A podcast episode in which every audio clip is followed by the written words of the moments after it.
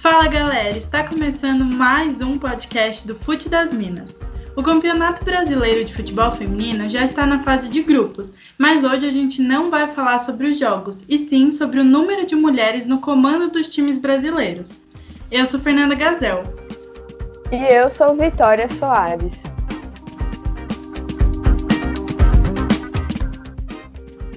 Atualmente, só duas mulheres ocupam a posição de técnicas de times femininos do Brasileiro A1.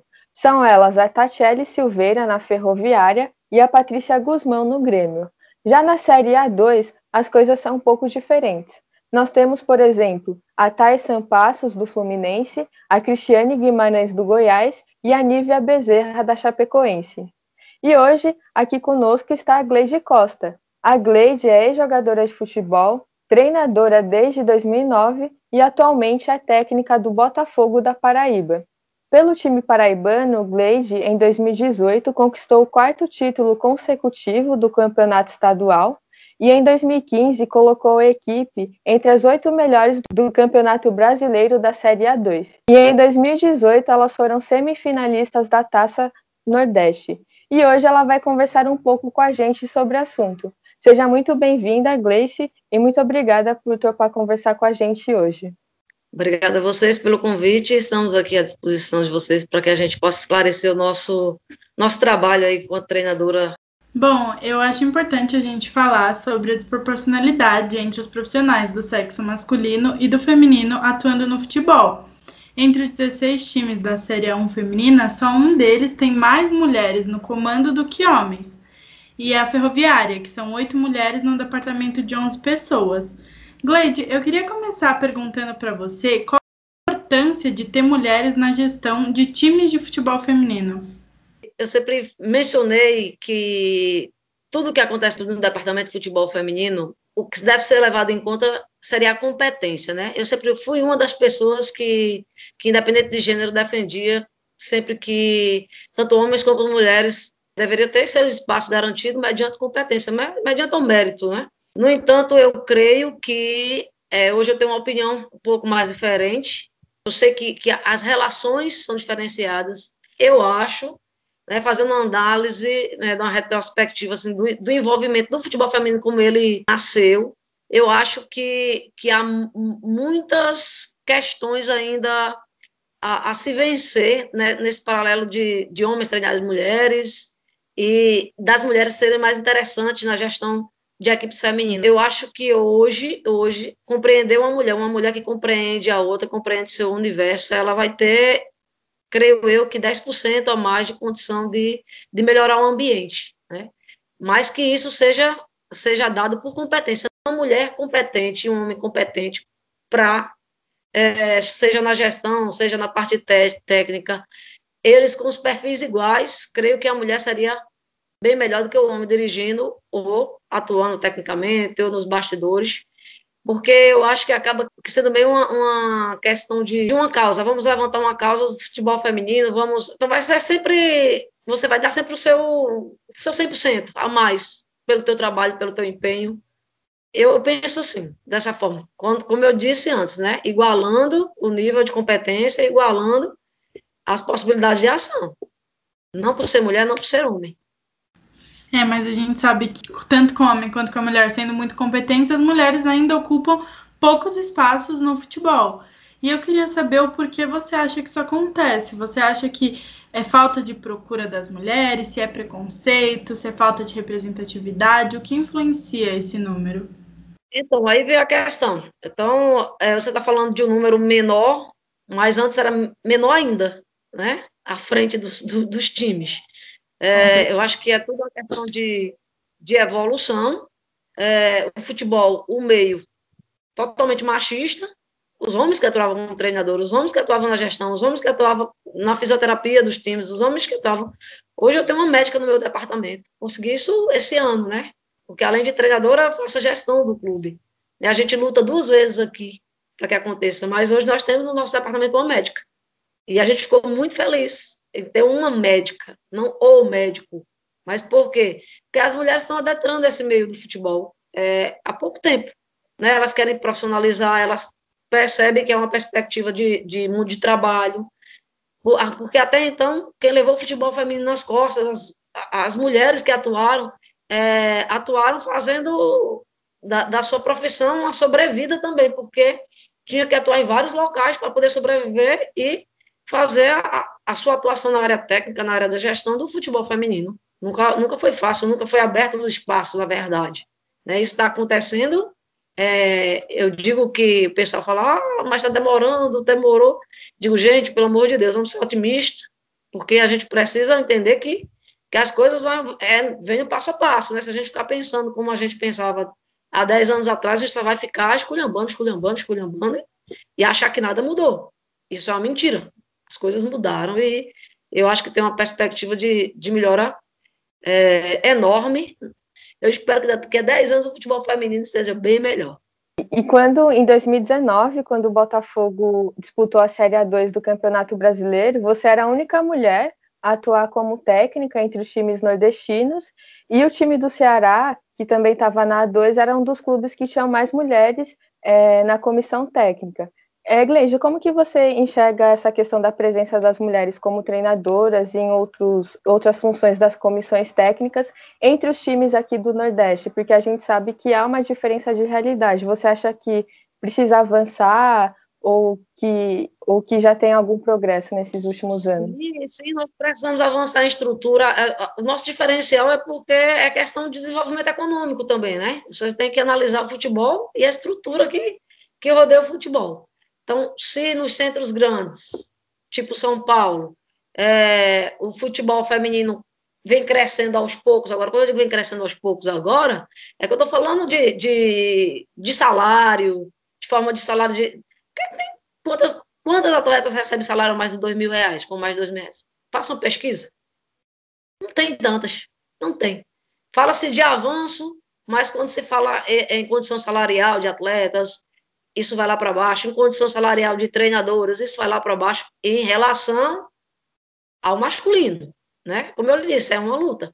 E a nossa região, é, é ela não é uma região que é composta por várias indústrias, nós não estamos, temos aqueles polos tecnológicos, e aí vem o quê? A questão dos patrocínios, poder público. Quem que investe? Então, há uma busca, por exemplo, eu fui eu comecei a atuar mais na gestão, porque eu também, no meu paralelo, no terceiro setor, também trabalhava na gestão, e um paralelo com a área técnica, para poder dar condições ao meu time. Né? Então, é um, a tripla jornada para poder fazer o futebol feminino acontecer aqui para a gente. Eu estou falando da minha realidade, mas eu vejo que, que muitos também é a mesma coisa. Né? São muitas pessoas que têm competência, mas que são verdadeiros abnegados, porque fazem, além dos seus trabalhos, buscam, né? Então, acumulam funções, né? Mas as coisas estão tá melhorando.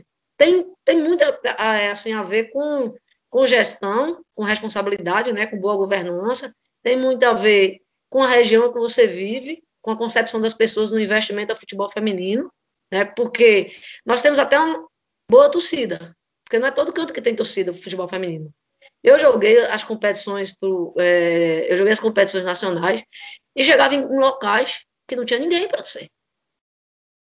Eu fui jogar contra a portuguesa, acho que foi uma vez, duas vezes. Tinha ninguém na torcida. E não estava proibido, né? não estava proibido. Então, quando chega aqui, no, nosso estádio é tem gente para torcer. Né? Então, é, é um local que o pessoal gosta do futebol feminino. Mas, como eu disse também para os atletas, é um passo a passo. O futebol feminino é marginalizado, minha gente. Né?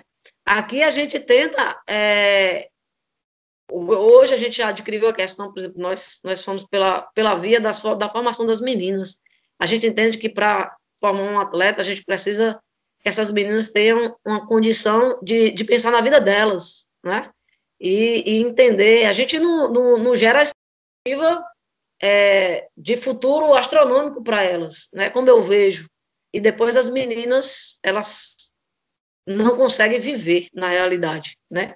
Do futebol feminino, né? E acabam o quê? Não estudando, é, atrapalhando a vida das meninas. Eu acho que algumas equipes acontece isso, sinceramente falando. Por isso que aqui a gente aposta muito na educação. E a gente conseguiu agora é uma parceria com a universidade, que a gente vai estar. Tá, a gente já tinha de maneira informal, mas agora a gente vai estar tá dando bolsas de estudo para os nossos atletas, de forma formalizada, o clube e a, e a faculdade. E eu estou fazendo isso também com um projeto que a gente tem, que é o Nossos Olhos, que é o, o Belas Meninas, que abriga meninas de 12 a 17 anos, 50 meninas, com as escolas privadas também. Eu já fazia isso de maneira informal, mas agora a gente oficializou. Porque eu percebo muito isso, que o futebol feminino precisa de gestores e treinadores e todo mundo que estejam preocupados também com as atletas. Porque não adianta você utilizar, usar as atletas, porque eu chamo isso de uso, né? E o ser humano não pode ser usado. São pessoas. Então, você tem que investir na, na, na qualidade do crescimento, do desenvolvimento dessas meninas. Eu fico muito preocupada com isso. O que eu me preocupava também com a base do masculino, né? Que eu já trabalhei. Então, eu ficava muito preocupada quando eu via jovens que chegavam que mal sabia assinar o um nome, mas era o craque. Mas nossa, não sabia assinar o nome direito, não sabia nem o que era o endereço. Eu fiquei chocada quando eu perguntei o endereço para um, um, um, jovem, e ele ficou dizendo lá na Penha. Na Penha é um local aqui que é uma praia. Lá na Penha, meu, meu querido, você tem 18 anos, você não sabe onde você mora. Ele, ele não conseguia me dizer a rua e o número, mas era um craque. O treinador foi lá, eu estava na gestão da, da, da, da seletiva, o treinador foi lá e disse, rapaz, esse cara é um craque. Eu digo, é, não sei até quando, porque se permite pessoas dessa forma. E eu fico assim, até fugi um pouco aí da pergunta de vocês, mas acho que era para a gente entender um pouco do nosso trabalho aqui também. Não, acho que é muito importante, é muito importante iniciativas como essa e o que você falou, a gente não tem só que criar bons jogadores, a gente tem que criar uma base para essas pessoas. Tanto que atualmente as jogadoras, muitas delas têm dois, três empregos, porque o futebol feminino não consegue sustentar elas, e a mesma coisa acho que acontece com alguns treinadores e tudo mais, né? Mas Sim. você falou um pouquinho do masculino. E se isso se tem poucas mulheres no feminino, no masculino é ainda pior, né? Nenhum clube da Série A do campeonato masculino tem técnicas mulheres. Você acha que isso inconscientemente faz com que mulheres pensem que elas não podem assumir esses cargos em times masculinos? Ou que torcedores pensem assim, gerando preconceito? Na realidade, é a cultura, né? É a nossa cultura, não está enraizada. Não é que essa, ah, essa meu, meu machista jamais vão chegar. E, e aí vem, sim, que é cultural e, e o meio é machista. Eu afirmo isso sem dó, tá melhorando, mas eu afirmo porque você pode, aí vem ao contrário, você pode ter a competência que for, mas por ser mulher, tu tem que ser competente dez vezes para assumir o cargo que o homem está lá. Tu é melhor do que ele, mas não vou te colocar porque tu é mulher. Isso vai acontecer. E eu já citei na pele isso. Normal. Normal não é, né? Estou dizendo normal para vias da sociedade que ainda hoje, que as pessoas temem dizer que não, mas a verdade, as atitudes se mostram diferentes. E o que você acha que precisa ser feito, esses times precisam fazer para contratar mais mulheres para atuar na comissão técnica, é, dentro de campo, na gestão? Então, acho que passa, primeiro passa pela visão do gestor do clube, né? Se o cara não é simpatizante da, da, da, da situação, se o cara é um machista de última geração, você não vai conseguir nunca nada, né? Lógico que aí você vem as campanhas, acho que a mídia, o que vocês podem influenciar é enorme, né? Trabalhar essa questão da imagem da mulher dentro do, do, do, futebol, trabalhar os pontos positivos de ter uma mulher dentro das comissões, tanto do masculino quanto do feminino. Acho que tem que trabalhar os direitos iguais. Como eu disse, tem que trabalhar a questão do mérito, né? que é o ruim. Porque no futebol feminino, os caras dentro tá tudo bem, tá tudo em ordem. Mas no futebol masculino, não entra. a mulher é difícil de entrar. Eu trabalho com categoria de base, né? Masculino. E foi muito tranquilo a relação com os jogadores. Tá? Depois que você pega uma bola, mostra para ele que sabe jogar. Antes disso, não é tranquilo. Né? Do mesmo jeito é com, com formação. Como eu digo com os meninos, né? nós temos um, uns times muito bons de futsal, nossos meninos, inclusive jogando futsal, são campeões brasileiros, é, pelo CLPM, da Gol Cup. Então, só que tu, primeiro tem que mostrar para eles, porque eles olham as mulheres, é mulher. Só que hoje isso eu estou falando mais no meu tempo. Para agora está muito melhor. Chegou uma mulher que diz que gosta de futebol, já é muito mais aceita, mas não é da forma ainda que a gente deseja. E, e na inserção do mercado de trabalho, pior ainda. Eu acho que a gente ainda tem muita luta. Tanto é que o próprio Departamento de Futebol Feminino da própria CBF veio aderir agora, né? A gente, então, está falando de algo novo, algo experimental. Eu ia te perguntar exatamente sobre isso, que a CBF recentemente colocou duas mulheres na gestão do futebol feminino, a Aline Pellegrini e a Duda Luizelli, e eu queria saber o que você achou dessa ação da entidade. Você acha que vai influenciar mais times a contratarem mulheres? Você acha que elas vão fazer uma boa gestão? Sim, eu acredito que, que, que sim, porque é, a Aline já atuava na gestão das competições lá, lá em São Paulo, né? Então, eu acho que ela tem que ter uma visão ampla, como eu disse, né?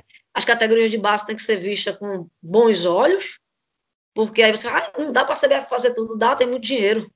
Cadê a Copa do Brasil? Então, se não tem Copa do Brasil feminina, uma Copa democrática que possa observar as meninas de todas as regiões do país, que se faça uma Copa do Brasil, nada mais justo. Copa do Brasil sub-18. Porque de 18 abaixo, as meninas até 17 iriam jogar entre 15 e 18, iriam jogar essa competição, que seria uma competição democrática, que poderia haver meninas de todo, de toda a região. E iria fazer com que as federações locais fizessem o campeonato de base. Olha que coisa linda. E que essas meninas tivessem acesso às regiões. Porque os campeonatos de base que hoje tem da, da própria CBF, só pegar a relação que vocês vão ver. Eu não sei onde é que está o Nordeste, eu não sei onde é que está o Norte com uma equipe, eu não sei onde é que está. Então, é uma crítica construtiva. A gente precisa dar visibilidade a todas as meninas que estão jogando futebol em todas as suas regiões. Tem várias meninas em todos os lugares, em todas as regiões. Então, façam uma Copa do Brasil Sub-18 e possibilitem as meninas jogarem, meninas de todo o Brasil. Isso aí eu já coloquei até no Instagram. É, assim, eu não tenho. Eu não sou ativista política de nada nem de ninguém. Eu sou, sou a favor do futebol feminino das coisas corretas. Né? É dessa forma que eu enxergo. Eu acho que, mas creio que ela vai olhar, uhum. né? Ela, enquanto gestora, vai perceber que está faltando essa competição. É um buraco. Se você for perceber, há um buraco. E esse buraco é a Copa do Brasil Sub-18, que envolva todas as regiões do Brasil para dar acesso a essas meninas. Até porque a A2 já existe, né? E existe a A1, nada mais justo que a Copa do Brasil Sub-18. Espero que ela escute esse podcast aí. Manda para ela. E agora a gente queria falar mais sobre você como técnica. Você já enfrentou algum preconceito, tanto com torcedores como dentro dos clubes? Você já falou um pouquinho disso, né, dos jogadores de base que você chegava, tinha que provar o seu entendimento do futebol, tinha que provar que você sabia jogar, mas eu queria saber se já enfrentou alguma outra o ruim não é provar que você entende do futebol, né? Porque quando você falar, o ruim é que não bastava entender do futebol, tinha que jogar para eles verem, né? As crianças, né? É diferente, né? Quando você trata de criança, né? Todo mundo vai falar, faz isso, faz aquilo, aí eles te olham assim, porque você é mulher, vai, vai fazer. Como quem diz, vai lá, vê se, vê se faz, está me cobrando tanto, vai lá fazer. Aí quando você faz, aí eles, ah, agora, agora eu lhe obedeço agora está tudo certo. Né? Com criança acontece dessa forma, né? Mas, assim, é, em jogos, eu acho que, que é mais a dúvida, né? Ah, será que é realmente competente? Às vezes acontece um erro normal de um jogo, é, fiz uma substituição, teve uma vez que eu fiz uma substituição, lembro disso aqui agora, porque minha zagueira o tempo todo me pedindo para sair, e eu sabia que se eu tirasse eu ia levar o gol. Eu tinha certeza, porque o outro time só estava atacando, com a bola aérea, uma bola que saía alçada lá da lateral, e essa minha zagueira era a única que eu tinha com condição de nos salvar lá dentro daquela área, porque ela subia muito bem no cabeceio, só que ela não estava realmente aguentando mais o jogo, só que faltava só sete minutos para terminar a partida. Ela estava exausta, ela fazia movimentos, fazia, e eu, puta merda, e eu fazia de conta que nem via, né? Na realidade, eu passei uns dos sete minutos, quando ela chegou essa exaustão dos sete, fazia dez que ela estava me pedindo já para sair. Só que quando ela botou as mãos nas pernas, e aí quando eu vi que, que ela não aguentava mais, eu não ia matar uma jogadora, né? desculpa a expressão, mas ela ia poder acabar tendo um problema maior. Instituição, e, eu, e aí o, os caras lá em cima, né? Eu, eu, lembro que hoje era fechado, mas tinha os radialistas do pessoal lá. Eu tirei a jogadora, eu olhei para o assistente e disse: vamos tomar o gol estamos ferrados. Parecia que aí eu disse, ó, mata a jogada daqui no meio, não tem mais jogo, não vamos deixar essa bola chegar na nossa área. Disse para minhas jogadoras, só que aí minha volante fez o quê? Ficou só cercando, não deu o bote, aí a menina pulou a bola lá na área, nas costas da atleta que tinha acabado de entrar, pela, pela minha felicidade. Tinha acabado de entrar e nós tomamos um gol que nos deixou, tirou a nossa classificação. Aí ele lá, puto, né, comigo, né? Mas, porra, que Gleito, tem que ser mulher para falar uma besteira dessa, sei o quê. Não sabia, né? Quando a própria atleta falou, né, que não tinha mais condição, que pediu tanto. Primeiro que todo mundo da equipe caiu em cima da atleta, né? Que eu não ia trocar de forma alguma. E a atleta até hoje, ela às vezes chega para mim e diz, né, porque ela tá no meu grupo, mas nunca eu faço aquilo. Nem que eu não consiga mais nem andar, mas eu fico ali, porque ela sabia que eu não teria a troca à altura. Infelizmente acontece futebol feminino. Você tem um time e às vezes você não tem as trocas que dê condição de manter da do mesma forma, do mesmo nível técnico. E aconteceu essa situação. Como eu te disse, aqui, é, como a gente dá mais entrevista, já fui chamada para comentar jogo masculino, essas coisas todas, então eles caem, caem um pouco por essa barreira, porque aí sabe que você entende um pouco de futebol, né? Eles te fazem perguntas, você responde, você vai comentar um, um jogo masculino, essa coisa toda, e aí ele nota a tua, tua capacidade. Mas, assim, como eu disse há, tempos atrás, era muito natural você as pessoas duvidarem do teu potencial. E a gente tinha que seguir. É, a única coisa que a gente tinha que fazer era mostrar ali dentro do campo e seguir, porque assim, a gente participou muito, de muitas competições, mas eu sempre participei de competições em, em situações adversas, há de se dizer. Eu pegava time com estrutura de 130 mil, treinando dois períodos. Meu time treinava quatro vezes por semana, e eu conseguia empatar jogo. Empatava jogo na condição tática do jogo. Empatava jogo. Então, é mais um, é, é, era uma questão a mais dizer, da minha competência, né? De como é que tu tem um, um, time com 130. Uma vez eu fui convidada, né? Até pelo próprio gestor do outro time, é, para atuar. Só que, que no momento eu não podia decidir porque eu tenho um emprego mais fixo e fazia o futebol. E aí eu não pude deslanchar com essa equipe, que inclusive é para Libertadores na época. Mas a gente já fez algumas situações bem interessantes. Aqui a gente, a gente pegou o time da Emily, do, que tinha sido campeão mundial, colocamos no campo menor, lógico que ela xingou até Deus, né? Porque quando viu o campo, o campo bem menor, eu não ia levar ela para o Almedão. O Almedão tem as dimensões normais. Eu não sou, não era maluca. Aí eu ia tomar uma sapecada do time dela, por da, da minha condição física. Mas a gente botou no campo menor e engrossamos o caldo. A sorte dela é que no finalzinho do jogo elas fizeram um gol. Foi 2x1 um o jogo, 2015. Foi 2x1 um o jogo, foi Botafogo São José, na época ela era treinadora de São José. E acho que foi uma das únicas expulsões dela. Que ela foi expulsa no jogo aqui. ela veio fervendo, porque ela achava que achar era, era vida fácil que ela ia ter aqui, né? Foi na época que teve um draft, né? Mas nunca teve, né? Não sei se vocês lembram ou se vocês acompanharam. O draft era, era quando as equipes passavam da fase no brasileiro, poderia ir na CBF, tinha um sorteio e a gente escolhia jogadores da seleção para compor as equipes. E a gente trouxe na época a Raquel, a Raquel Fernandes, a Bárbara no gol e a, a Jéssica Nascimento, que, é, que hoje atua pela Ferroviária. Então, Gleide, você falou que você, por ser mulher, sofria muitas cobranças, né, do, dos jornalistas, de outras pessoas, por conta de algumas decisões que você tomava em campo. E aí eu queria saber quais são os outros desafios que você enfrenta como sendo técnica, né, dentro do, do futebol. E em relação ao que a gente enfrenta enquanto treinadora, é a falta de, de reconhecimento da mesma forma que os treinadores masculinos têm. Estou falando de meio da profissão mesmo. Igual as jogadoras e os jogadores masculinos, diferencial, há o diferencial entre as treinadoras que atuam no futebol feminino. Então, é, é questão de igualdade, é a luta por igualdade, é, essa coisa aí, há muito o, o que se lutar, né?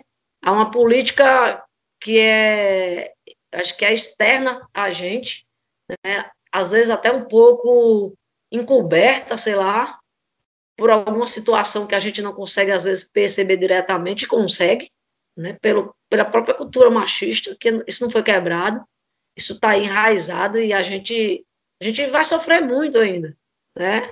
A gente vive nesse sofrimento, na realidade é essa.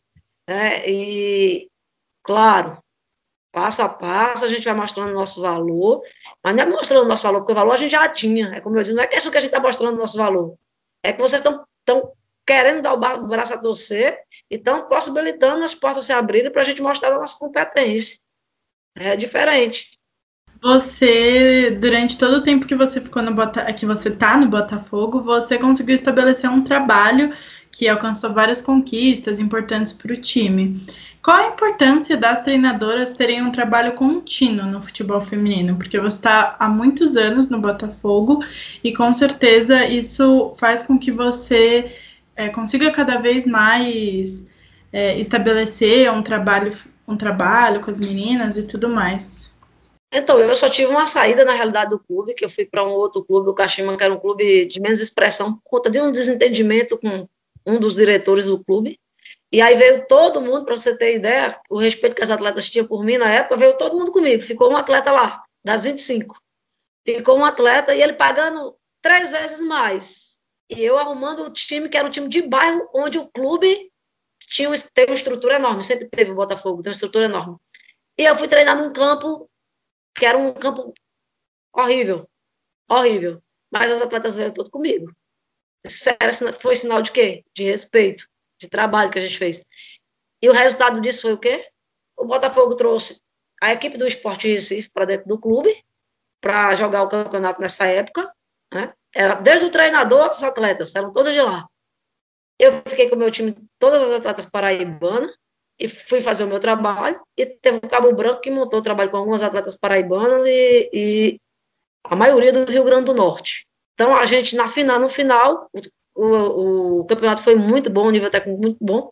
No final, nós vencemos o Cabo Branco nos pênaltis. O Botafogo nem chegou na final, com o time que era o time do esporte. Então, algumas coisas que faz com que eu acho que o seu trabalho crie credibilidade perante as pessoas, né? Perante as pessoas e perante os atletas. Né? A gente tem, eu acho que tem muito disso, né? Confiança, uma relação de confiança. Lógico que agora está tudo muito mais difícil, porque aí há uma relação de jogo de, de investimentos. Né? Eu volto para o clube, quando eu voltei para o clube, então desde 2014 estou no clube, porque assim, todas as competições oficiais aqui, eu só não venci do ano passado, o resto eu venci, todas as competições. Na realidade, a realidade é essa, daqui todas as competições. O ano passado eu tive, eu tive uma problemática de saúde grande no meio da competição, então me afetou muito. Então, acabamos perdendo a vaga da, da Série A2. Eu não pude participar de alguns jogos. Tanto afetou na gestão, como afetou na área técnica, porque eu tive que, que sair. Né? Foram 14 dias internados e depois das minhas voltas eu não conseguia retornar direito. É, e como eu lhe disse, eu acho que a permanência sua dentro de um clube é, de futebol, um trabalho que tem continuidade, lógico que vai garantir frutos, mas isso tem, tem a ver com a filosofia do clube, tem a ver com a forma com que é, o profissional encara, é, porque a gente dá o corpo, a alma para aquele clube, né? É o, é o, clube do coração da gente. É, fica mais fácil, né? Aquela história quando você ama duas vezes. Você tá lá com o futebol feminino e você tá lá dentro do clube do teu coração. Você vai acordar querendo ir para lá. Você vai ter todos os trabalhos, vai ser a maior dor de cabeça do mundo, vai ser mil atletas caindo no teu pé do ah, tá fazendo isso, tá fazendo isso, mas você quer estar tá lá. É o maior trabalhão. Porque é trabalho. Muito, eu tenho muito trabalho. Mas a gente respira no final do ano, a gente pega o estresse, aí tira um pouquinho de férias, respira e diz, não, vou ficar mais nisso. Não dura dois dias. Aí a gente respira, volta e volta com mais vontade ainda volta fazendo projetos, volta pensando que pode melhorar dentro das nossas condições, né? E eu também queria saber, você falou bastante das atletas, se você vê diferença em ter técnicas mulheres trabalhando com essas meninas. Se você acha que, não sei, elas se sentem mais à vontade, se vocês conseguem entender melhor o que essas meninas passam dentro e fora de campo, se existe uma diferença. Então, é isso que eu te digo. Quando iguala as competências, o diferencial ser mulher, eu acho que colabora no desenvolvimento, sim. Agora, se é uma mulher que não entende de nada e um, e um homem que é um, um, bom treinador, então eu prefiro um homem bom treinador do que uma mulher que não entenda de nada. Não é por ser mulher, não é por ser homem. Agora, como eu disse de novo, se eles têm o mesmo perfil técnico, as mulheres, eu acho que no comando vai ter maior facilidade de lidar com as meninas. E para a gente finalizar, Gleide, eu queria que você falasse um pouco do que você está achando do trabalho da Pia na seleção. Recentemente ela completou um ano, é, ela tem conquistado bastante né, o coração dos torcedores, tem sido muito elogiado. O que, que você está achando é, do trabalho dela enquanto sua visão de treinadora? Então, eu não posso pensar diferente das pessoas, né? Até porque, como eu disse, as coisas estão tá estampadas, né? Além de ser uma boa treinadora, ela, ela gera uma imagem legal, ela se põe de forma a conquistar as pessoas, não só dentro do campo, mas como, como fora, né? E dentro do campo, eu, eu creio que, que, assim, ela pegou um desafio, né, porque é um desafio imenso, né, não é, eu creio que não é, não é um ano que você vai conseguir um ano e, o que, quanto tempo a gente vai ter agora, depois dessa pandemia, né?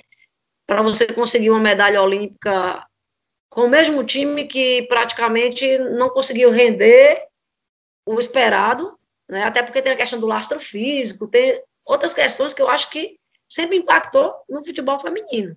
Se a CBF está dando maior, maior apoio, maior forma de, de, de desenvolver a própria seleção, ela está sendo também uma privilegiada.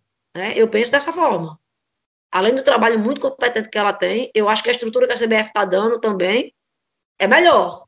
Né? A gente tem que analisar de forma geral. E ela, com, a sua comissão, está cumprindo seu papel.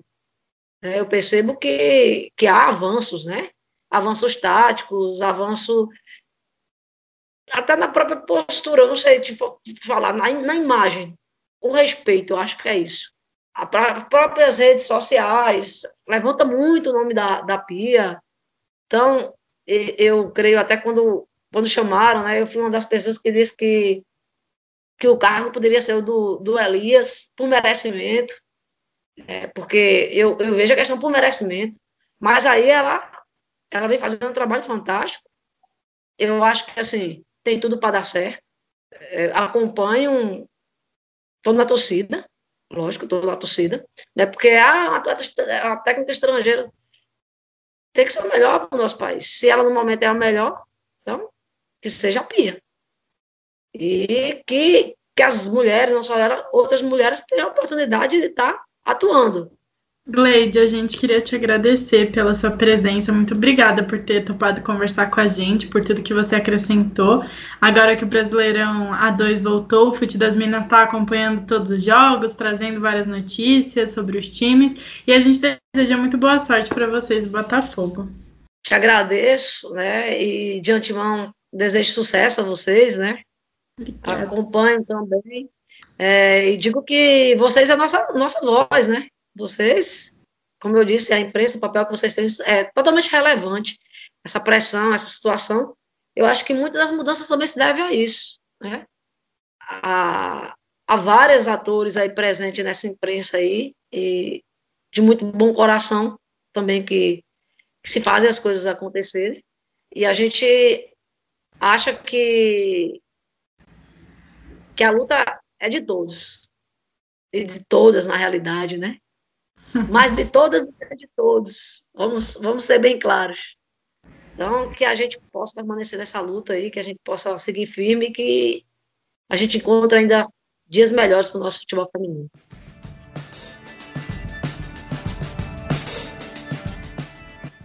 Nas notícias da semana, a gente não podia deixar de falar sobre o jogo entre Taboão da Serra e o São Paulo pelo Paulista Feminino. As meninas do tricolor ganharam de 29 a 0 do Cats. No final da partida, a capitão Nini, do Taboão da Serra, falou sobre a situação que o time enfrenta.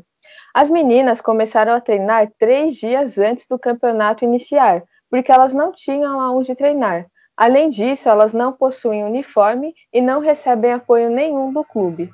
Segundo Nina, o time se mantém por causa da determinação das jogadoras e da comissão técnica. Essa notícia aí que a Vi falou, ela reforça a tecla que a gente sempre bate aqui no podcast, que é a falta de investimento ao futebol feminino, que é uma coisa aí que precisa ser mudada. Mas trazendo algo positivo, as Leoas da Serra foram mais uma vez campeãs da Supercopa de Futsal Feminino. Elas enfrentaram o Taboão Magnus e venceram por 4 a 1. É sempre bom relembrar que as Leoas contam com a rainha do futsal no seu elenco, que é a Amandinha, e ela foi eleita seis vezes a melhor jogadora do mundo. E vocês que acompanham o podcast já sabem que no final a gente sempre tá, traz uns resumos das notícias da semana, tudo que foi destaque. Mas se você quiser saber mais sobre esses temas e muitos outros do futebol feminino, o Fute das Minas está agora com um programa todo domingo no YouTube. A gente já falou sobre isso na semana passada, mas a gente reforça o convite, que vocês se inscrevam lá no canal e curtam todo domingo a nossa resenha. E assim a gente encerra mais um podcast do Fute das Minas. A gente volta semana que vem para comentar mais sobre o futebol feminino no país. E esperamos por vocês. E se você quer mais notícias e informações sobre o futebol feminino, não esquece de acessar o nosso Instagram, arroba das Minas, o Twitter e o site www.futedasminas.com.br. Fica por aqui o podcast do Fute das Minas. Obrigada e até semana que vem.